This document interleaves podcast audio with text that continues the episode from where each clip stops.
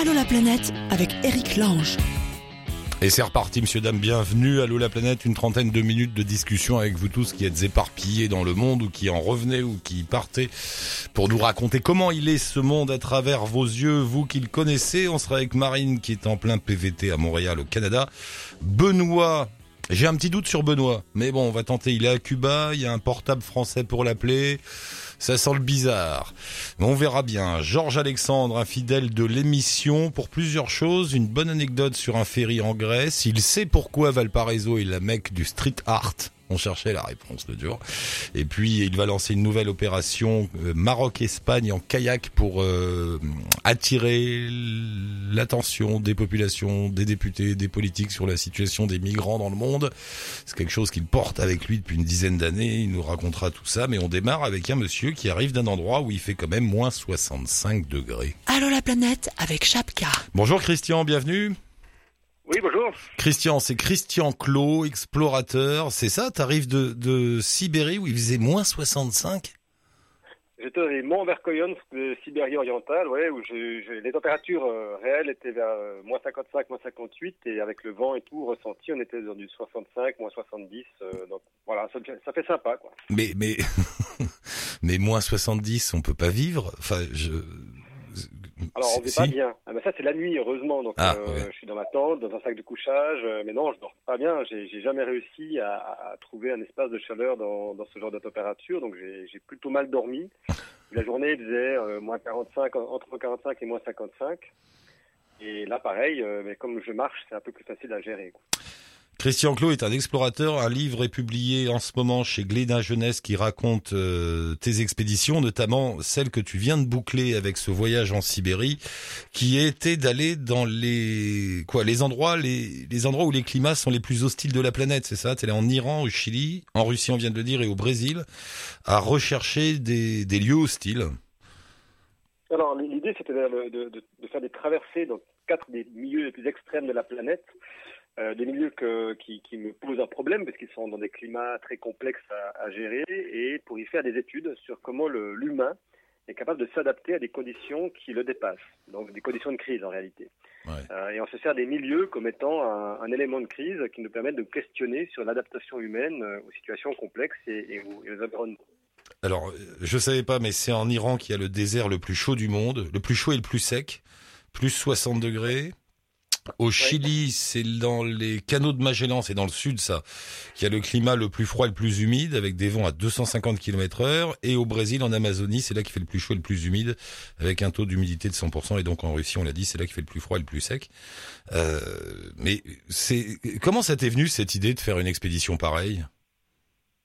En fait, ça fait une dizaine d'années que je travaille sur la notion d'adaptation de, l'homme à des situations difficiles, complexes, extrêmes, et, finalement, euh, à chaque fois, il me manquait un peu des bouts de données. Donc, euh, l'idée, c'était de créer une expédition globale euh, où j'allais pouvoir me confronter à ces milieux, et puis d'y ajouter, d'y greffer un certain nombre d'études scientifiques, et surtout, pour la toute première fois sur ces expéditions, des études cognitives, donc sur la modification physiologique du cerveau, et pour ça, on fait entre autres euh, des IRM avant et après chaque traversée pour voir si euh, ces milieux ont un impact tellement fort euh, par rapport à l'adaptation qu'on doit mettre en place pour y résister, qu'on modifie physiologiquement notre cerveau en créant par exemple des, nouveaux, des nouvelles connexions, éventuellement des nouveaux neurones, des choses comme ça. Mais on étudie ça grâce à ces milieux. Mais ton cerveau a changé alors? Puisque tu as passé l'IRM en rentrant. Ah bah, déjà, déjà ils ont du mal à le trouver parce que pour aller dans ce genre de milieu, il faut quand même se poser des questions. Mais euh, disons que aujourd'hui, on sait, on sait pas encore parce qu'on vient, on vient de faire terminer là, les derniers IRM du dernier milieu. Maintenant, il faudra plusieurs mois d'analyse de, Ces, de ces IRM, c'est compliqué. Et puis ensuite, euh, surtout, ce qui va être très important, c'est que dans, dans, une année, on va repartir euh, avec une vingtaine de personnes, 10 femmes et 10 hommes, pour refaire le même travail parce que voilà, aujourd'hui, on est plus dans une mise en place d'un protocole scientifique euh, qui est novateur, qui n'a jamais été fait. Donc, il faut se poser des questions sur la manière de le faire.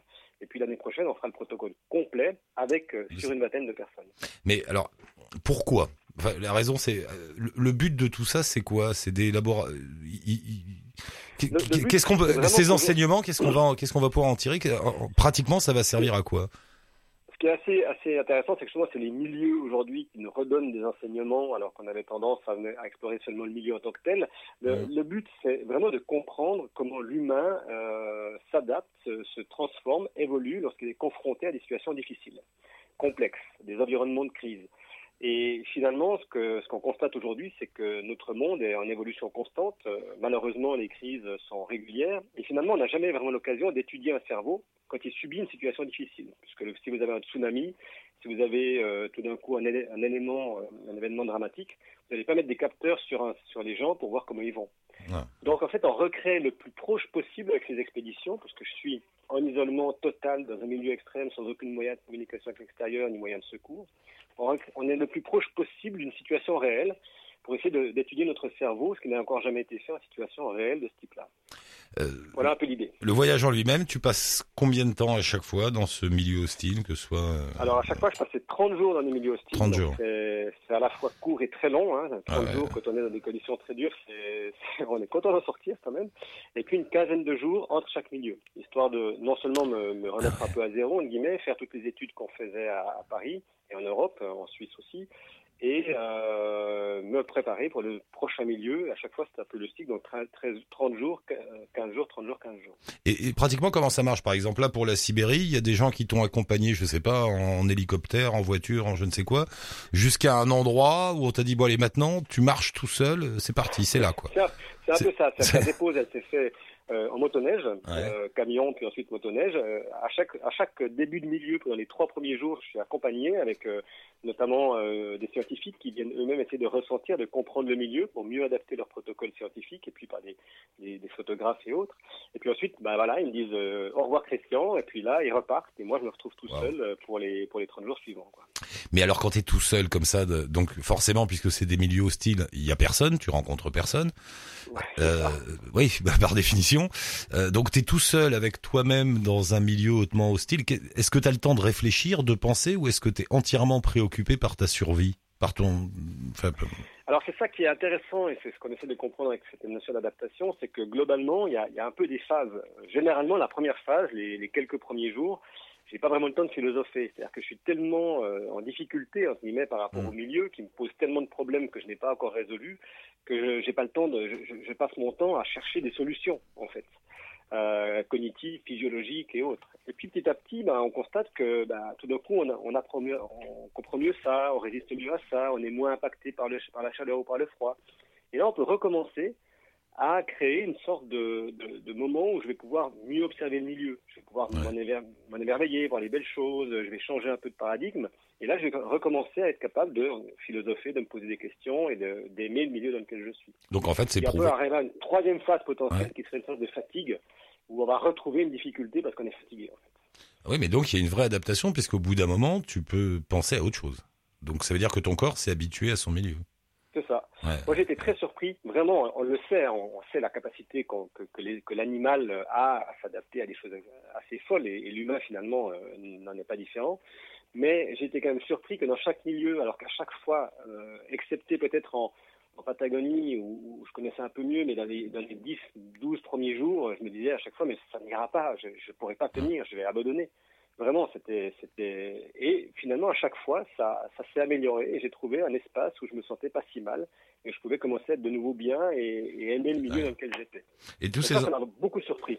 Et, et, tous ces endroits, là, Iran, Chili, Brésil, Russie, là où tu es allé, il n'y a jamais eu personne qui habitait. Je pense notamment au Chili, au canot de Magellan. J'avais lu l'histoire d'un peuple qui habitait là, sur ces canaux, ah, il y a longtemps. Fait, non, non, ouais. Il y a eu du monde. Cette émission n'était pas du tout en prétention d'être le premier au monde à aller dans ces endroits. Hein. C'est des endroits complexes, mais alors les canaux euh, marins de Patagonie, notamment, il y a eu deux peuples qui y ont vécu, des peuples de canoeros, les Yamana mmh. au sud et les Kaweskar au nord, et qui pendant 10 000 ans ont vécu dans ces canaux, euh, et en plus ils vivaient ben, tout nus. Euh, et ça, ça c'est assez surprenant au début quand on pense aux températures négatives, au vent et autres. Et ça se comprend vite quand on est sur place, c'est que c'est tellement humide comme milieu, tellement humide et froid, que tout se détrempe tout le temps. Et on n'arrive rien à sécher. Et finalement, les vêtements, bah, ils sont tout le temps mouillés, on n'arrive pas à les faire sécher. Et quand on est nu, bah, c'est presque plus simple à gérer euh, par rapport à l'humidité. C'est fou, ce qui veut dire que leur oui. peau, leur corps, leur, euh, la graisse sur leur corps, tout ça, c'était adapté au milieu alors pour qu'ils tiennent voilà, le coup. Ils étaient ouais, parfaitement adaptés. Euh, ils avaient de la graisse, ils, avaient la, ils aussi de la graisse de phoque. Donc c'est un peuple qui a réussi à s'adapter à des conditions où sur le papier, très honnêtement, c'est ça paraît presque impossible. On sait bien qu'en Amazonie, évidemment, il y a des peuples qui vivent, donc là, on Ouais. pas, c'est pas moi qui vais leur apprendre euh, comment on peut s'adapter à ce genre de milieu. Par contre, dans les deux milieux les plus extrêmes, à savoir euh, l'extrême chaud de, de- dans le désert du Dashtelut, là, il y a évidemment personne qui vit. Et le paradoxe de la Sibérie, euh, des monts Verkhoyansk, c'est que autour des monts, il y a des villages hein, qui vivent. euh, par, il y a les fameux villages de Verkhoyansk où on a mesuré des moins 70 degrés en hiver.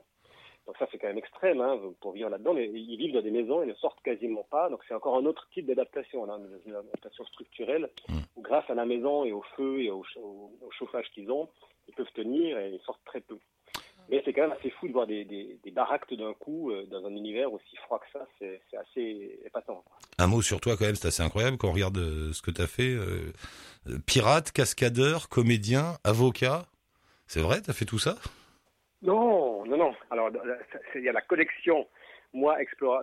enfin, Ah d'accord, je me suis trompé. Ouais, ouais, dans la collection, il y a euh, Un- pirate, Paul Watson, le, le pirate, il y a euh, D'accord. un avocat à la cour. Et- Mais à culpa, mais à culpa, j'ai mal lu le truc. Non, non, Mais que- toi, toi, tu- toi, tu viens d'où été pirate aussi. Mais... Bah oui, oui, je me disais tiens, c'est bizarre, Pierre.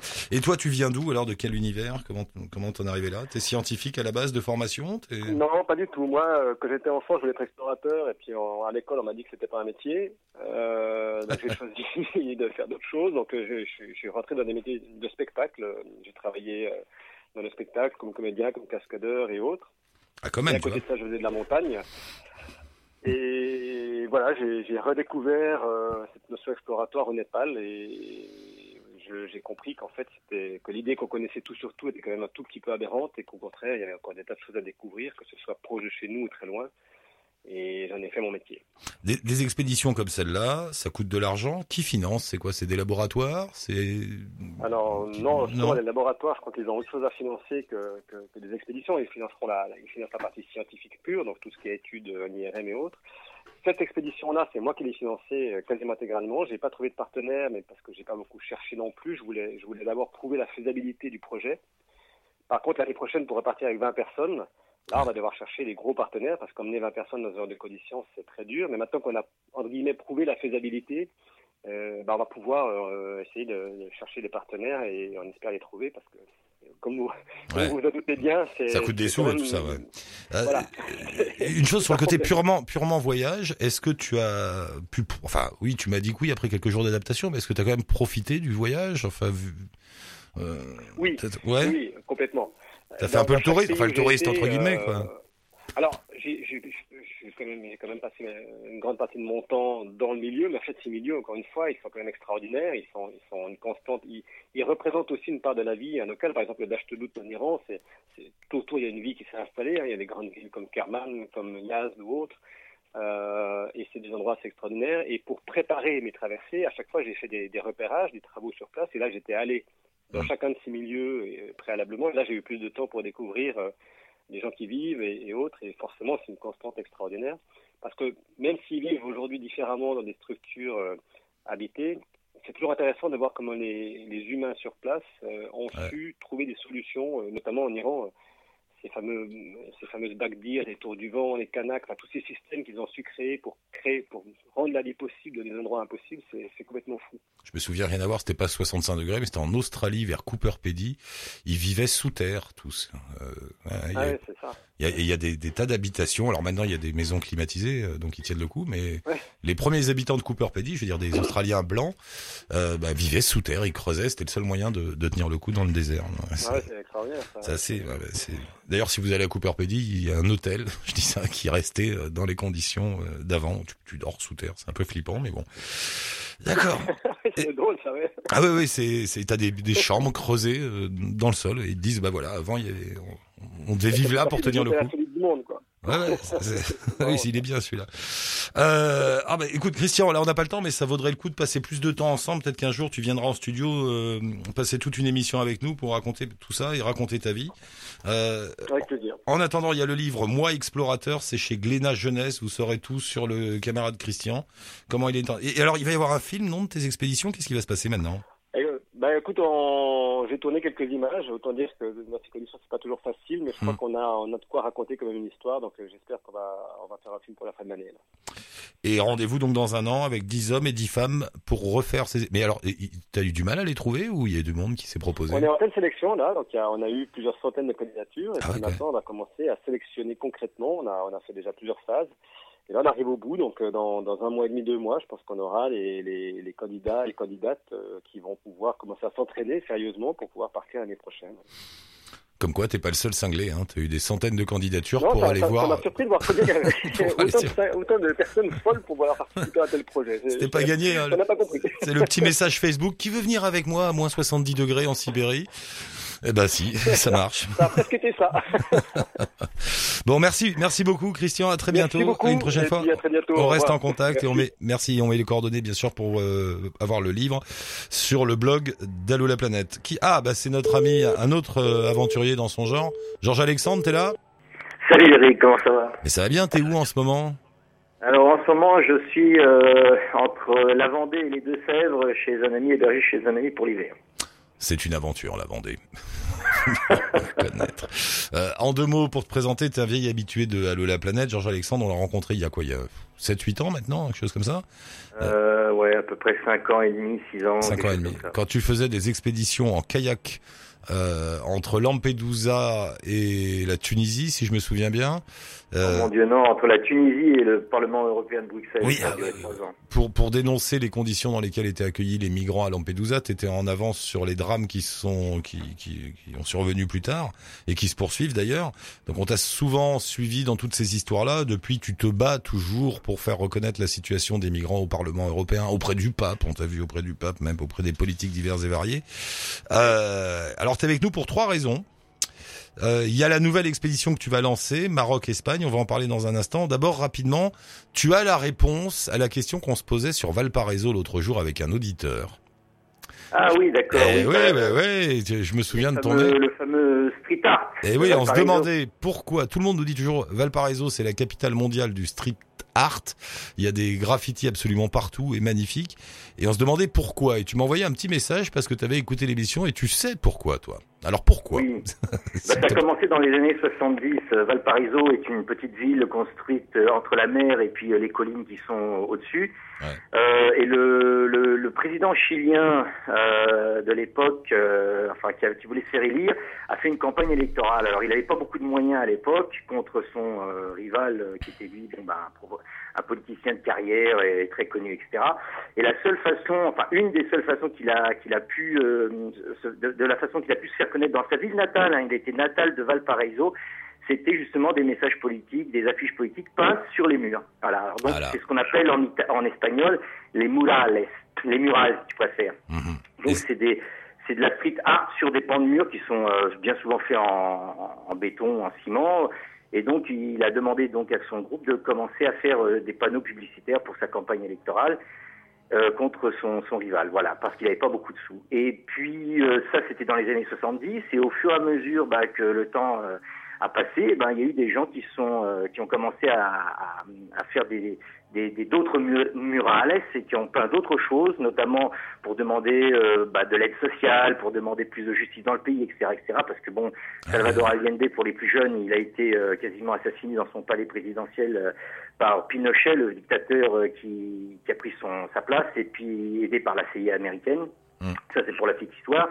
Et ensuite, dans les années 90, bah, ça a perduré, voilà. Et puis maintenant, il y a même des festivals euh, de, de street art maintenant à Valparaiso. Et Valparaiso était donc, comme j'ai dit, la ville natale de ce, de ce président Salvador Allende, la- le président de- du Chili, voilà. Finalement, c'était finalement aussi. Hein. c'était le premier. C'était euh, c'est la politique qui a mené à tout ça finalement. Voilà. Voilà, au départ, c'était des messages politiques et Valparaiso était devenu un un mur Facebook avant tout avant l'heure. Oui, oui, on peut dire ça, oui. Ouais. Ok, bah voilà, on sait tout sur Valparaiso. Sinon, euh, oui, ta petite histoire sur le ferry en Grèce où tu devais passer avec un kayak ou je sais plus, c'était quoi l'histoire? Ah oui, oui, oui. Bah, j'étais allé avec mon kayak faire une conférence sur l'île d'Elbe. L'île d'Elbe, c'est où euh, Napoléon a été euh, emprisonné là-bas pendant un peu plus d'un an, si je ne m'abuse. Mm. Et euh, il y a eu une petite association qui avait entendu parler de ce que j'avais fait en kayak, euh, et ils m'ont appelé pour euh, faire une conférence là-bas. Donc j'étais allé là-bas et quand j'ai fait ma conférence et quand je suis reparti, je suis monté sur le, le ferry qui me ramenait sur le continent, donc en Italie. Ouais. Et les employés m'ont fait signe de monter sur la rampe d'accès, m'ont fait signe de passer sous la porte du ferry qui, qui permet donc l'accès à la cale du bateau où tous les véhicules vont se stationner. Et au moment où je passais sous le sous le, le porche, si on peut dire, bah, il y a une, une porte coulissante, un peu comme une guillotine, qui est venue s'écraser sur le toit de mon fourgon dans lequel je vis, dans lequel je voyage, et sur lequel je transportais et je transporte d'habitude mon kayak. Donc le kayak un peu a fait tampon, il a été plié par le milieu, euh, ça a arraché les barres porte-bagages sur lesquelles il était attaché, ça a gr- gratté tout le tout le toit du, euh, du véhicule. Mais ce qui est pire, c'est pas ça, c'est que moi je pensais qu'on allait faire nos papiers d'assurance et tout, et puis on m'a fait croire euh, pendant le trajet jusqu'en Italie qu'on allait le faire, et puis ah bah s'il vous plaît, on vous demande monsieur à l'arrivée de sortir du véhicule, on va faire les papiers après, etc. hein. J'ai même rencontré le commandant du bateau, et une fois sur le quai, bah salut, bye, au revoir, on retourne euh, à l'île d'Elbe, on fait euh, l'aller-retour, on n'a pas le temps de s'occuper de ça. Si- ou alors signer ici, ah oui, il voulait me faire signer une décharge en italien, ribouillé à la main, et j'ai dit non, je ne vais pas signer ça. Alors vous êtes à deux minutes de partir, vous avez déjà largué les amarres. Euh, ah bah si vous voulez pas signer, tant pis pour vous. Et ils sont partis. Alors du coup, je suis allé voir euh, la police qui m'a dit ah vous avez bien fait de pas signer. Attendez, attendez qu'ils reviennent de l'île d'Elbe, donc deux heures et demie après, euh, au soleil de l'Italie en plein mois d'août, vous imaginez. Et puis euh, vous allez voir ça avec euh, bah, le bureau de, de la compagnie euh, au premier étage là. J'y suis allé, personne ne m'a personne ne m'a reçu, la responsable n'était pas là. Plus tard, j'ai attendu le retour du bateau. On a revoulu me faire signer ce papier. En réalité, je l'ai lu parce que Dieu merci, je sais Ouais. parler et lire italien. Et finalement, on me demandait, on, on- on voulait me faire dé- déclarer dans ce papier que c'était moi qui avais heurté la porte du ferry qui était déjà fermée. Alors, on, a, on a essayé de me rouler, quoi, finalement. Voilà, une petite arnaque, mais bon. Ah bah oui. Euh. Alors du coup, bah, ce qui est arrivé, c'est que j'ai réussi à voir la, la responsable du, euh, de l'entreprise sur le port, hein, d'accord, sur le sur le, le quai du, euh, du du port où je suis arrivé, et euh, de façon très autoritaire, elle m'a dit euh, j'attends votre rapport euh, d'ici 20 jours, sinon bah débrouillez-vous. Alors j'ai dit mais c'est pas possible, ça va pas se passer comme ça. Alors j'ai j'ai fiché en l'air tout mon mois d'août, mais j'ai dit bon puisque c'est comme ça que mon boulot c'est de faire des enquêtes, je faire une belle enquête sur la compagnie. Je vais aller me renseigner sur tout le monde. Je vais aller voir toutes les autorités portuaires possibles et inimaginables. J'ai même fait euh, paraître toute l'histoire en première page du journal. Imaginez-vous, c'était en pleine saison. Euh, c'était pas drôle pour eux. Toute l'histoire dans le journal local, quoi qui est quand même un, un journal euh, régional assez gros. Et là, tout d'un coup, l'armateur dont je n'avais jamais entendu parler, qui était lui euh, à Naples, alors l'accident s'est produit dans le nord de l'Italie, en Toscane, et l'armateur était de Naples. Ouais, ça sent mauvais. Et, et là, tout d'un coup, dans la déclaration qu'il fait dans le journal, c'est pas qu'il m'a appelé, non. Euh, il, a, il a fait une déclaration dans le journal en disant Monsieur, bah, c'est de notre faute, tout ça, euh, on, on est désolé, mais monsieur sera dédommagé. Voilà. Sauf que ça faisait déjà 20 jours, moi, avant que je, je fasse paraître le- le- l'article dans le journal, que je poireautais euh, euh, sur le, le quai, puis que j'allais voir le, le commandant de la capitainerie, le président de l'autorité portuaire, etc., etc., etc. Et finalement, j'ai dit, bah, écoutez, c'est pas compliqué. J'ai déjà écrit un rapport de 20 pages à mon assurance euh, auto en France. Ce rapport, je le fais traduire en italien, je l'enverrai au ministre des, des- des- des Transports italien, Monsieur Del Rio, parce que c'est la voie hiérarchique, il faut que je passe par lui d'abord. Et s'il ne donne pas signe de vie, comme je pense que c'est ce qu'il va faire, c'est pas compliqué, je dépose plainte en bonne et due forme auprès du commissaire européen au transport. Donc, Faut pas emmerder. Georges Alexandre, hein, c'est quand même la leçon du truc. Il va, il va au du- Parlement européen, le gars. Euh, du coup, bah, c'est un petit peu l'exemple, je sais pas si, vous vous souvenez de d'Andrea, bah, vous l'avez eu Ouais. en ligne il y a pas longtemps. enfin, Adeline, c'est vrai. Ouais. Vous vous souvenez, il a fait changer quelque chose aussi au Parlement européen en, rap- en rapport avec les, les cartes Les- téléphoniques qui étaient surtaxées en Italie. Il avait fait sauter une taxe euh, sur les cartes téléphoniques en Eh Italie, oui, comme ça, eh à oui, force eh de, de pugnacité. Ouais, ouais. Donc voilà, donc euh, bah, de fil en aiguille, voilà, j'ai réussi à parler maintenant avec l'armateur. Euh, la GMF, mon assurance, euh, est en train de prendre son temps, mais ça a l'air de se de se, se résorber. Il faut quand même dire que l'accident est arrivé le 28 juillet dernier, donc c'est quand même pas rien. hein. Et puis bon, voilà, j'ai- bien l'intention de pouvoir euh, même maintenant négocier quelque chose euh, de personne en personne avec euh, le l'armateur, justement en vue de la traversée Maroc-Espagne que je prévois. Donc, Alors on y arrive. La prochaine traversée Maroc-Espagne en kayak, c'est-à-dire d'où à où entre le Maroc et l'Espagne Tu vas Alors, Gibraltar? bon, en principe, non, c'est non, je veux pas faire Gibraltar. Premièrement, il y a trop de trafic. Deuxièmement, c'est trop surveillé. Puis aussi, euh, il y a trop de courant en kayak. Ouais. Euh, ça me puis on risque de, de venir m'embêter, les gardes-côtes risquent de venir m'embêter parce que c'est vraiment un trafic euh, trop dangereux. Non, non. Euh, je voudrais faire la traversée que beaucoup de Nord-Africains qui me contactent euh, pour me demander des conseils, etc., euh, font. Ils partent euh, des côtes nord de la, de, de la- du Maroc, donc entre des fois entre Ceuta et Melilla, des fois aux alentours de Melilla.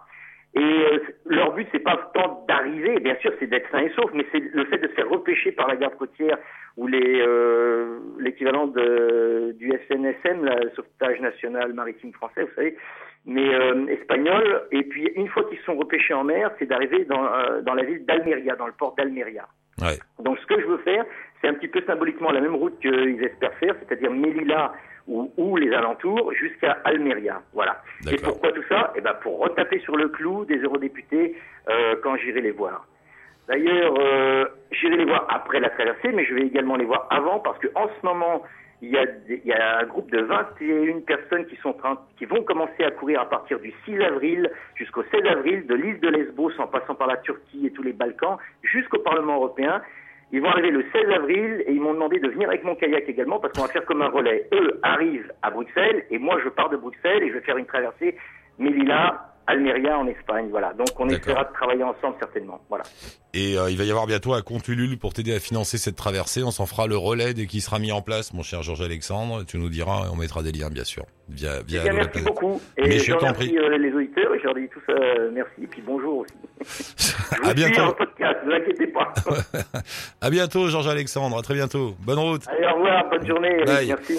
Euh, Est-ce qu'on parvient à Cuba là? T'as réussi avec ton Je le vois là se battre Kylian avec son téléphone. Allô Benoît? Oui, Oui, bonjour Benoît, bienvenue dans l'émission. bonjour, Ça va bien T'es à Cuba alors merci de me contacter.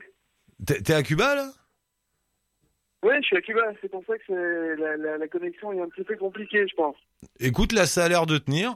Euh, T'es où à Cuba?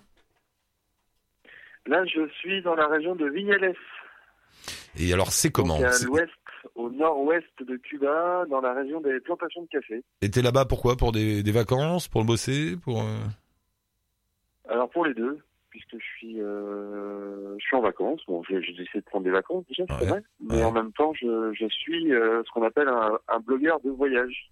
Tu Donc, fais euh, D'accord. J'en profite pour récupérer des informations, des éléments pour pour mes futurs articles. Alors ton impression sur Cuba quand on débarque comme ça Est-ce que tu sens un changement à venir La fin d'un monde, le début d'un autre C'est voilà. Est-ce qu'on sent tout ça? Je, je, je ne connaissais pas Cuba avant, mais j'en avais entendu euh, parler avec une, une certaine authenticité. Euh, pour moi, clairement, il y a, il y a déjà eu un changement. Ouais. euh, avec une organisation autour du, du tourisme qui est euh, qui est très présente et particulièrement là où je suis en ce moment d'ailleurs. On s'attendait pas du tout à, à avoir autant de d'activités organisées, autant de rabatteurs euh, Ah ouais. pour nous y conduire gentiment. Euh, donc le, le, le, tourisme clairement a, a fait que, que Cuba se, se développe, en tout cas le tourisme de Cuba se développe à une vitesse euh, et l'organisation du tourisme de Cuba s'organise à, grande vitesse. C'est parti, ouais, ça y est. Ils ont ouvert. Ouais. Euh, on dort, on dort où? Il paraît que le moyen de dormir à Cuba, c'est chez les gens, dans, dans, dans des maisons. Oui, c'est ce ce que j'ai choisi comme hébergement en effet, ouais, les, les casas particulares. Voilà. Ce sont des, des petits euh, endroits que, que les gens aménagent pour, euh, pour que les, les touristes puissent venir dormir chez eux. C'est très sympa, au moins ça permet d'avoir un contact avec, euh, avec les familles euh, locales. Et et Dans l'endroit où on est, après, ça peut être des mini-hôtels quand même. hein. il y a, il y a des hôtels, quand Mais, c'est très cher. je suis tombé aussi chez, chez des gens euh, qui étaient vraiment euh, voilà, contents d'avoir des, des, des étrangers chez eux, de pouvoir partager, donc euh, c'est super. Comment s'appelle ton blog de voyage? Mon blog, il s'appelle Des yeux plus grands que le monde. et, et, et toi qui t'es pas mal baladé, Cuba pour toi c'est une surprise, c'est quelque chose de neuf, c'est Alors Cuba, euh, c'est un très très beau pays. Ouais. Pour moi, c'est pas une surprise. Euh, je m'explique. Euh, c'est un très beau pays. Euh, la Havane, c'est un- une capitale euh, vraiment étonnante.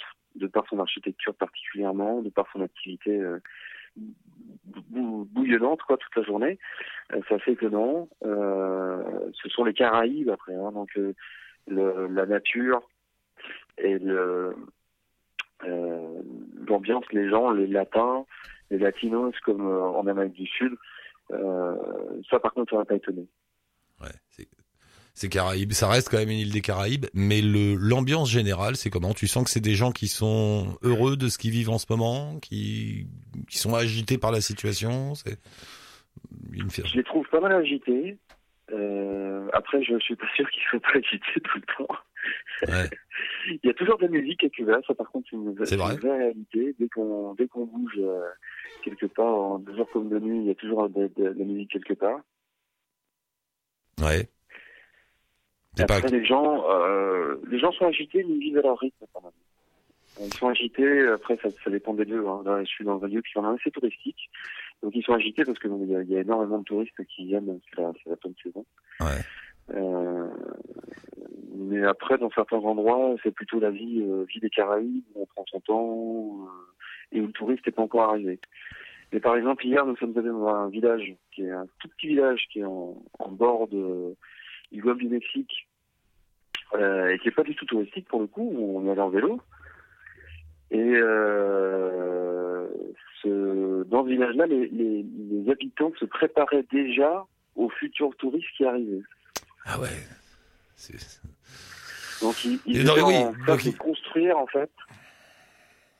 Ouais, non, ils sont, ils sont déjà en train. Le pays est déjà en train de, enfin, au niveau des infrastructures et même de mentalité, euh, est déjà en train de changer, quoi. Ouais, Mm. Non, dans ce tout petit village, j'entendais chez, chez une, une, dame qui était déjà en train de construire des, des, des une extension de sa, son habitation et qui me disait, ben, je me prépare aux futurs touristes qui arrivent. Ouais. ouais. Au niveau de l'argent, ça se passe. Étonnant, quand même. Au niveau de l'argent, ça se passe comment maintenant euh, On peut utiliser les dollars, les euros, enfin comment ça marche Alors c'est des des pesos cubains convertibles pour les touristes et des pesos euh, cubains tout court pour les cubains. On peut obtenir des pesos cubanos, donc la monnaie locale, ouais. pour acheter des petits, euh, soit des, des enfin, souvent des légumes, des fruits, euh, des choses assez basiques. Autrement, les pesos convertibles sont utilisés pour euh, toute autre, toute activité, les réservations de café particulières, etc. Ouais.